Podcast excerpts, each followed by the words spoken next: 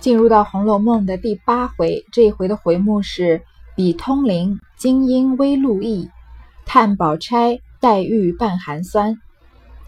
话说凤姐和宝玉回家见过众人，宝玉先便回明贾母秦钟要上家塾之事，自己也有了个伴读的朋友，正好发愤，又着实的称赞秦钟的人品行事最使人怜爱。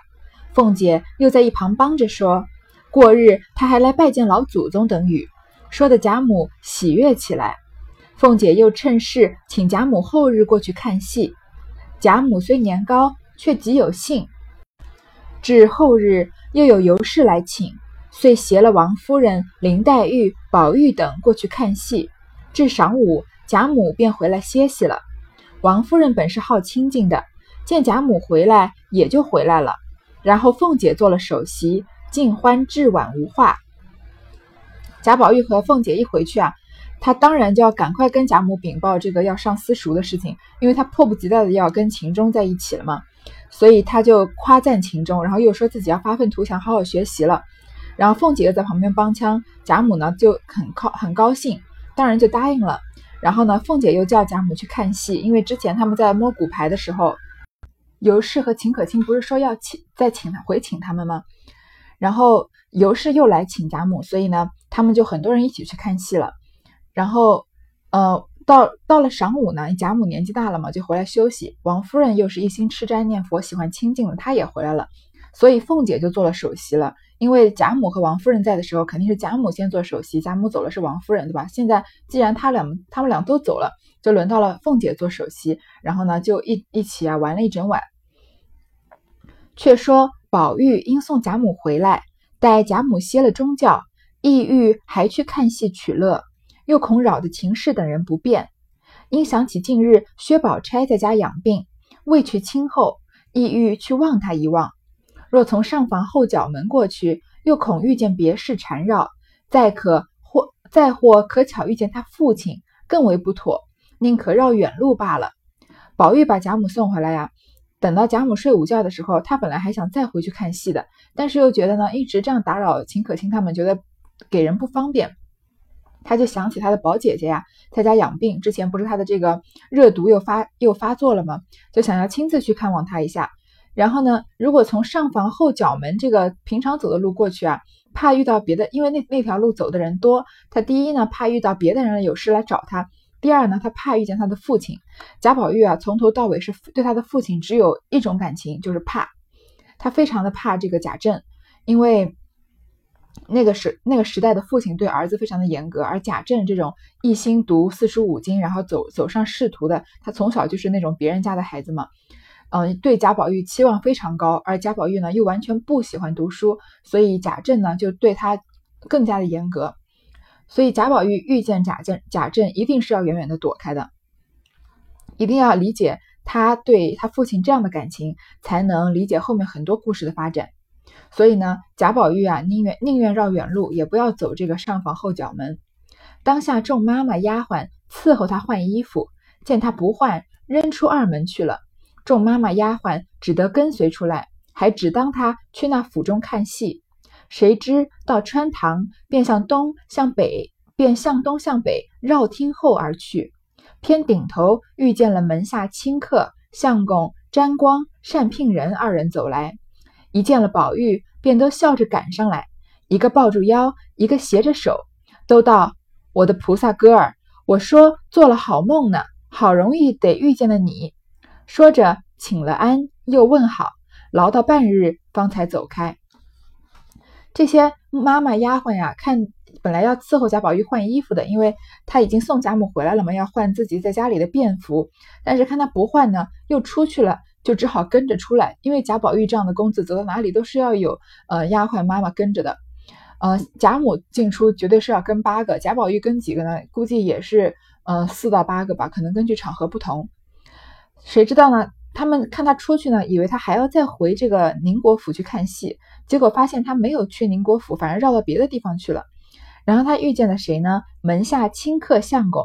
这个清客相公啊，就是我们所谓的，嗯，讲好听一点是谋士，讲难听一点就是食客。因为这个贾府，呃很有钱嘛，所以他们会养着一批人。这批人呢，不需要做什么实质性实质性的事情，多半就是陪贾政聊聊天啊，然后遇到事情的时候帮他出谋划策。平常等于在贾府就是白吃白喝的。所以你看这两个人的名字，谐音非常的明显吧？第一个人姓詹，呃，就是詹天佑的詹啊，然后是光明的光，叫詹光。这一一想就想得到他会是沾别人的光了吗？占便宜的。第二个人叫善聘人，就是聘请的聘，然后仁仁义的仁，就是善骗人嘛，很擅长骗人的意思。就是这两个人啊，就是等于混混吃混喝，在贾府等于是呃当那个叫什么米虫的。所以他们看到宝玉就笑着赶上来。你看他们这种时刻呀，要其实也是有他们的生存之道的，对吗？他们对这个贾府的主人啊，一定是极尽讨好的。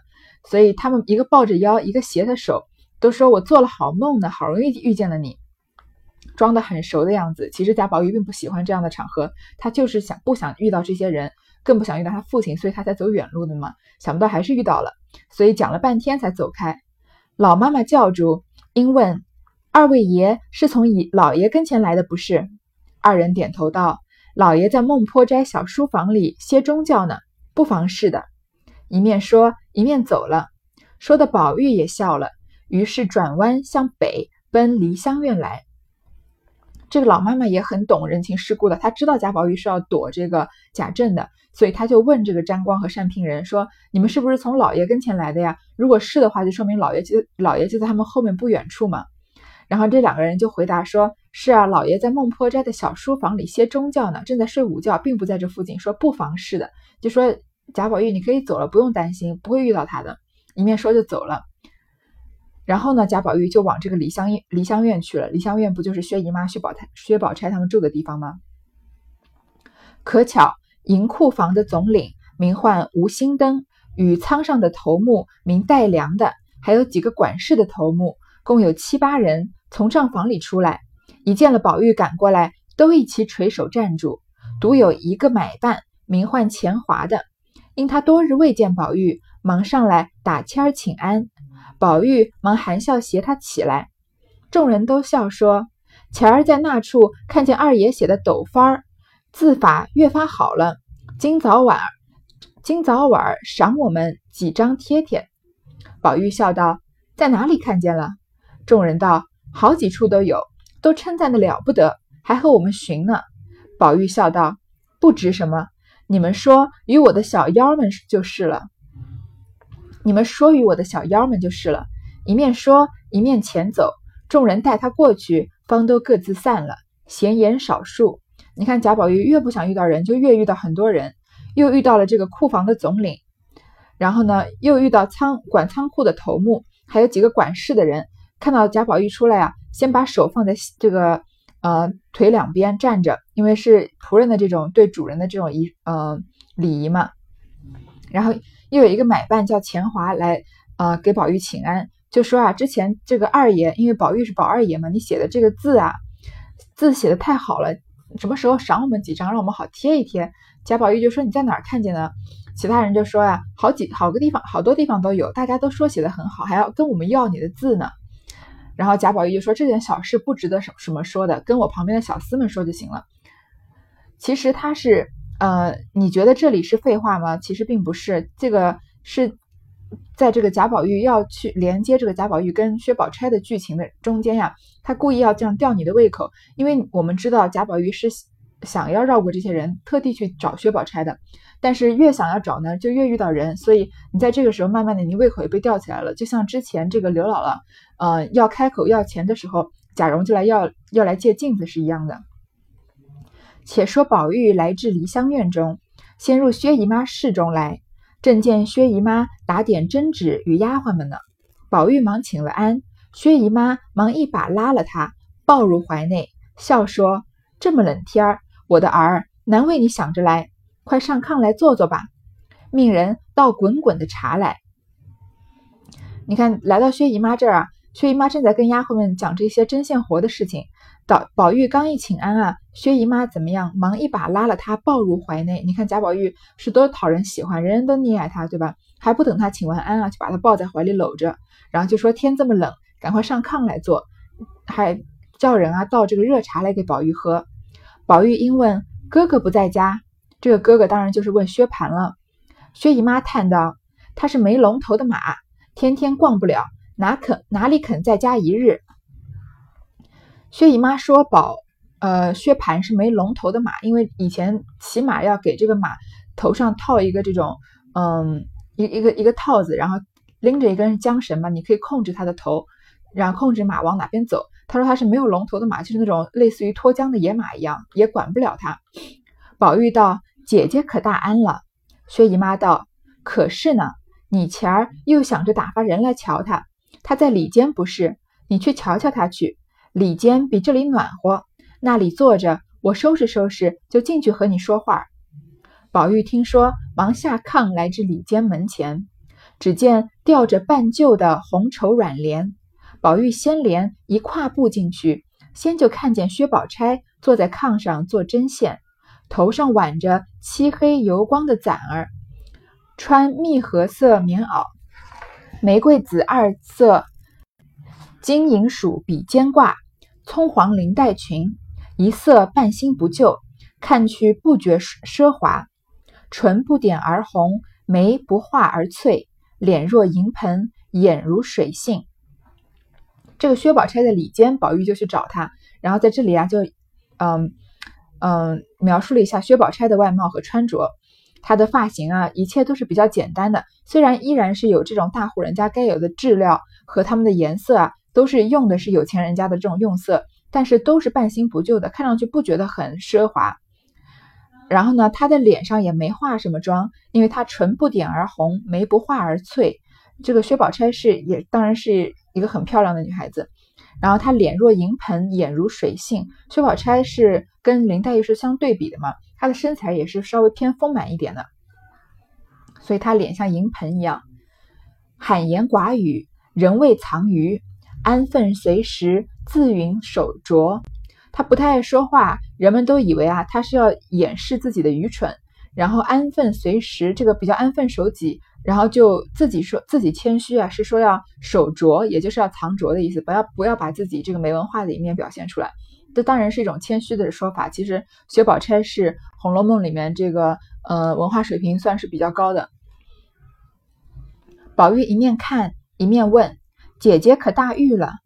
宝钗抬头只见宝玉进来，连忙起身含笑答说：“已经大好了，倒多谢记挂着。”说着，让他在炕上坐了，即命婴儿倒茶来，一面又问老太太姨娘安，别的姐妹们都好，一面看宝玉头上戴着蕾丝嵌宝紫金冠，额上勒着二龙抢珠金抹额，身上穿着秋香色立蟒白狐叶箭袖，腰系五彩腰系五彩蝴蝶鸾绦，项上挂着长命锁记记名符。另外有那一块落草时闲下来的宝玉，从薛宝钗的眼睛里面看贾宝玉啊，他的打扮还是这个贵公子的打扮，就不用太不用太细说了，只说这只说一下这个秋香色立蟒白狐腋箭袖。首先箭袖我们说过吧，因为古代人都是宽袖，但是因为进出要方便呢，所以他们把这个袖子做窄了，是做射箭的时候，因为射箭的时候袖子太宽垂下来会挡住自己的视线嘛，所以他。们把它做成窄袖，也叫箭袖。然后这个白狐叶，这个狐狸，白狐狸已经是多么罕见的东西。他们还不是用狐狸毛，是用狐狸腋下的毛。它腋下的动物腋下的毛当然是最软、最这个呃珍贵的。你看一只狐狸腋下有能有多少毛呀？所以这肯定是一个非常名贵的这样的穿着。然后呢，是这个脖子上面挂着一些东西啊，还有这个宝，他是出生而贤的这个宝玉。宝钗应笑道。陈日家说：“陈日家说你这玉，究竟未曾细细的赏见，我今儿倒要瞧瞧。”说着便挪近前来，宝玉亦凑了上去，从项上摘了下来，递在宝钗手内。宝钗托于掌上，只见大如雀卵，灿若明霞，莹润如酥，五色花纹缠护。这就是大大荒山中青埂峰下的那块补天剩下的顽石的幻象。后人曾有诗潮云：“女娲炼石以荒唐，又向荒唐演大荒。失去幽灵真境界，换来全旧臭皮囊。”好之运败金无彩，勘探石乖玉不光。白骨如山望姓氏，无非公子与红妆。这个薛宝钗啊，要求看贾宝玉的玉，贾宝玉也就很大方的给他看了。然后看到这个玉的样子呀，大如雀卵，好像鸟的鸟蛋一样，灿若明霞，好像天上的霞光那么就是灿烂，莹润如酥，五色花纹缠护，就是就是因为玉嘛，都是晶莹通透的那种，而且这又是这么好的玉，这就是大荒山中青埂峰下。那块补天剩下的顽石的幻象。之前我有一个地方，我在读到青埂峰的时候，不知道有这个埂，就是青埂，也是暗喻是个情根深重的情根的意思。因为这个玉是从青埂峰出来的，所以天生就是带着情的嘛，是这个顽石的幻象。然后呢，后人就有写了这首诗，我们来解读一下这个诗啊。女娲炼石以荒唐。又向荒唐演大荒，说女娲炼石，这个远古的时候天不是塌了吗？然后女娲就用五色石把天补起来，这是在第一回就出现的这件事情啊，已经是一个很荒唐的传说了。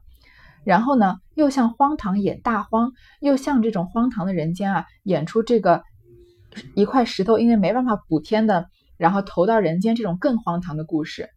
大荒，因为第一个这个。嗯，大荒山青埂峰嘛，是这个石头诞生的地方，所以，但是在这个里面又有这个，又把荒唐演向更大的、更无边无际的荒唐的，是这个一语双关的意思。失去幽灵真境界，换来全旧臭皮囊。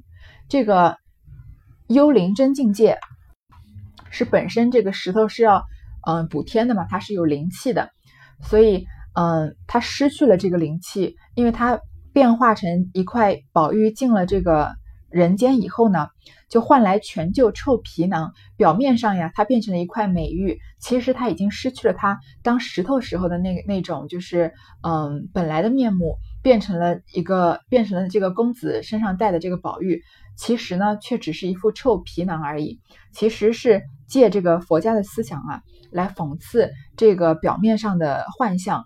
这一切都是虚幻的。这个人的肉体啊，不管是他长得多美，或者是不管玉的形状是多美，其实呢，就是一个就是污臭的浊物，所以是一种臭皮囊。真正这个内心的境界，才是真正发光，嗯，真正美的东西。好之运败金无彩，勘探石乖玉不光。这两句是对仗的。首先，金无彩对这个玉不光，这个金啊，薛宝钗是有金锁的，现在还没出场，很快就要出来了。然后这个贾宝玉的玉啊，嗯，又失去了光泽，薛宝钗的金啊，也没有了它的彩色。所以这句话在这写在这里，绝对是暗示后文的嗯结局的。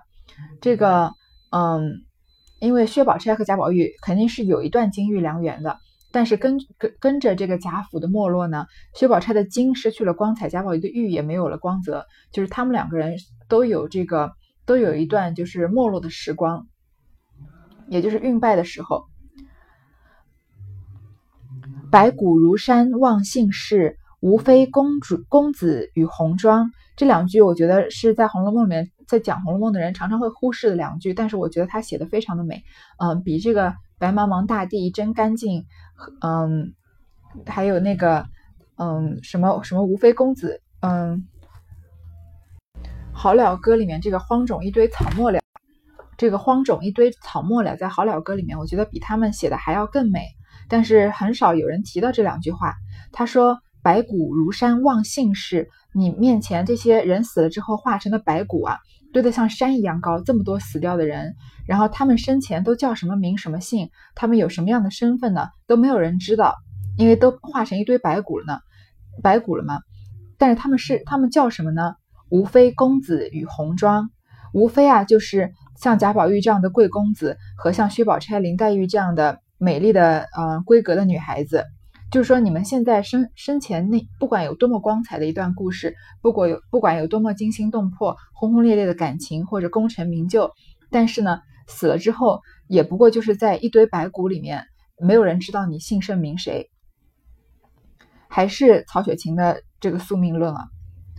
那完时亦曾记下他这幻象，并赖僧所捐的撰文，一经亦按图画于后。但其真体最小，方能从胎中小儿口内衔下。若经若按其体画，恐字迹过于微细，使观者大费眼光，亦非畅事。故今只按其形式，无非略展些规矩，使观者便于灯下最终可阅。今注明此故，无胎方无胎口，方无胎中之儿口有多大，怎得嫌此狼抗蠢大之物等语之谤？他说什么？这块石头啊，也把他这个呃赖头和尚所写的那些字啊、篆文啊篆在他的背后了，就是贾宝玉的这块石头。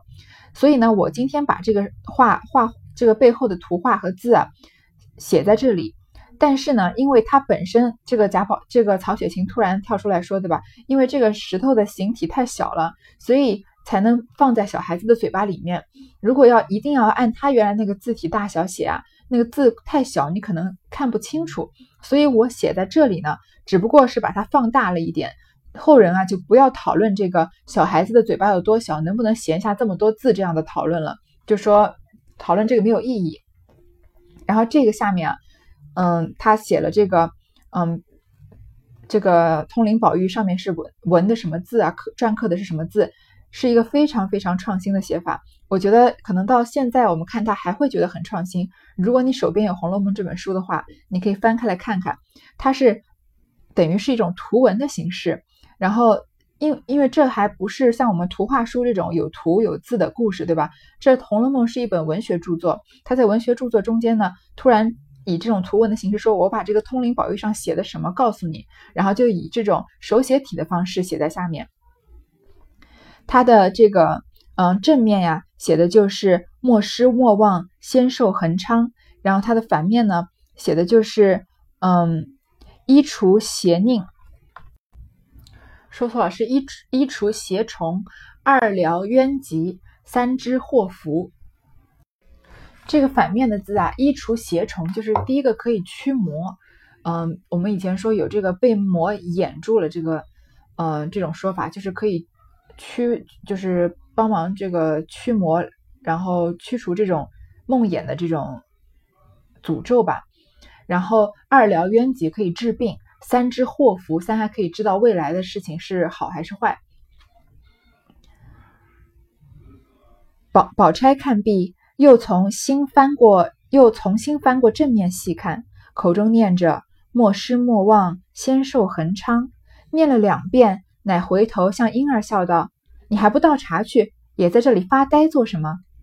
婴儿嘻嘻笑道：“我听这两句话，倒像和姑娘的项圈上的两句话是一对儿。”这个宝钗啊，默念这两这个莫失莫忘，仙寿恒昌，念了两两遍，然后就跟这个婴儿说：“你怎么不去倒茶呢？”婴儿说：“啊，这两个话好像跟姑娘项链上的是是一对。”嗯，你说很多人觉得宝钗在这里是故意的，她。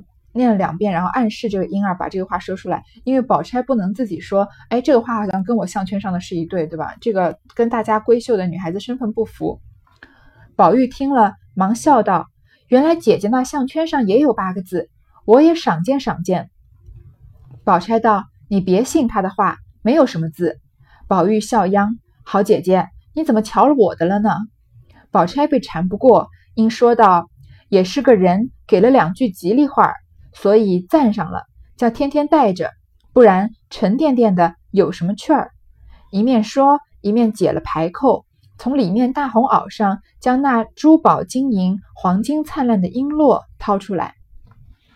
贾宝玉一听说呀，说原来姐姐你项链上也有字啊，我也来看看。薛宝钗就故意说啊，你不要相信他，上面没有字。贾宝玉就求他，贾宝玉最后耍赖了嘛，就说你怎么看了我的，不让我看你的呢？于是薛宝钗啊，就就是。拧不过他，就把这个面这个棉袄外面给解开，从里面拿出了他这块绿玉，说只不过是有人写了两句吉利话，所以赞上了这个赞金。之前好像说过吧，把这个金子啊变成弄得很细很细，像一丝一丝的，然后用这个金丝啊把这个字刻在这个珠宝上面，所以是一种很细致的技术。然后把他的璎珞给掏了出来，宝玉忙脱了锁看时，果然。一面有四个篆字，两面八字，共成两句吉称，亦暗示画下形象。这个又用这个嗯篆刻的方法，在底下画了一幅小图，正面写的什么不离不弃，反面是芳龄永继。你看不离不弃，芳龄永继是不是和莫失莫忘、仙寿恒昌对的非常工整？宝玉看了，也念了两遍，又念自己的两遍，因笑问：“姐姐这八字，姐姐这八个字，倒真的与我的是一对。”婴儿笑道：“是个赖头和尚送的，他说必须站在金器上。”宝玉、宝钗不待说完，便称他不去倒茶，一面又问宝玉从哪里来。这个贾宝玉念了两遍啊，他也然后又念自己遇上的字两遍，果然发现这个是一对。然后婴儿呢就在这里说是个赖头和尚送的，他说啊一定要把它站在金器上。还没说完，薛宝钗就不让他说了，因为这种讨论我们两个东西是一对的这种话，嗯，是未出阁的男孩女孩不应该随便的讨论这件事情，是一个算是一个禁忌话题，就赶快叫这个婴儿去倒茶了。嗯，我们先读到这儿，在这个《红楼梦》讨论的范围内啊，很多人都说。嗯，我也听了一些嗯专家的这种解读，有些人觉得薛宝钗的这个金子上面写着莫失莫忘方呃不对，这个不离不弃芳龄永继啊，是不是人为的，并不是这个赖头和尚给他的，而是薛家呀一心为了要嫁入贾家，所以知道贾宝玉有韩愈出身这件事情，然后也打了这个一个金锁呃金的璎珞璎珞，然后用金子站在上面。写了这个故意写了对仗的话，暗示啊，他们两个人天生就是一对。关于这个事情是不是嗯早就早就这个计划好的？是不是薛宝钗一心就是想要嫁给贾宝玉，对他没有爱情呢？嗯，我有自己的看法。嗯，也许这个世俗上确实是觉得贾宝玉应该娶薛宝钗，也许薛家是有这个想法，把薛宝钗嫁给贾宝玉的。但是他们是不是做了这么？这么多这么彻底的准备，就是从这么多年开始就谋划好了，特地打了这块金玉。薛宝钗是不是对贾宝玉没有感情？我觉得从后面的一些细节可以看得出来。虽然薛宝钗是一个很识大体、很有心计的女孩子，但是你想想看，如果是你的话，你作为一个十三四岁的女孩，情窦初开，对不对？然后你在那个那么大的一个贾府里面。日常打交道的只有一个男孩子，这个男孩子又很优秀又很帅，就是嗯，而且又很尊重你，跟你兴趣也很相投，你会对他嗯没有感情吗？或者是嗯你情窦初开的对象是不是很有可能是他？所以我们想想看，在古代啊，很多这个表哥和表妹就是谈恋爱，现就是在一起，然后想要私奔，因为你从小没有见过别的男孩子嘛。因为女孩不也不能随便上街见男孩子对吧？成朱理学之后，你唯一见到的跟你一起长大的就是你的表哥。如果你的表哥看上去又就是长得又比较不错、风流倜傥的，或者比较有文化，你是不是很容易就爱上他了？所以我觉得薛宝钗对贾宝玉是有一些感情的，在后面有一些地方，他吃他也会吃醋，他也会呃突然之间跟做出一些跟他说出一些跟他大这个一一贯的形象不一样的比较酸的话来。我觉得他对贾宝玉是有感情的。然后，关于这个金锁是不是真的也是这个薛家早就处理好的，来故意跟这个玉配成一对的，我也不是很赞同。我觉得这就跟如果一定要这样阴谋论这个薛家和薛宝钗的话，我觉得跟《红楼梦》要这个传达的这个精神，就是嗯要尊重每一个人这样的思想也不是太符合。当然，每一个人有每个人自己的看法，我的也不一定对。好，今天先读到这儿。